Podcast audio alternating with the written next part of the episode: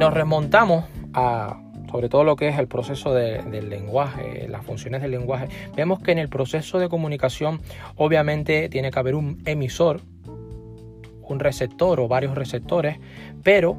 para que fluya esa información, es decir, con ese mensaje, que es lo importante, tiene que haber un canal. Es decir, podemos hablar de canales. Voy a, voy a, decir entre comillas del ayer, porque ya veremos que los vamos a utilizar también más adelante, como son, bueno, la radio, como puede ser la televisión, como puede ser la prensa, pero como hoy por hoy,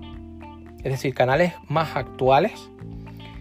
vemos que está habiendo un cambio increíble, incluso nuevas maneras de procesar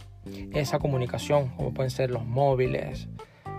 internet, ha cambiado absolutamente todo las redes sociales, los buscadores. No olvidemos que no solamente los buscadores, los motores de búsqueda, no solamente el SEO, es decir, mm,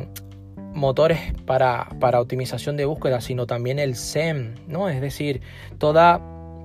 todos esos motores de posicionamiento de marketing, pero también buscadores eh, como por ejemplo Vimeo, como por ejemplo eh, YouTube. YouTube, por ejemplo, es uno de los, de los segundos buscadores más grandes del mundo. Imagínate, mucha gente se centra y no digo que no sea importante,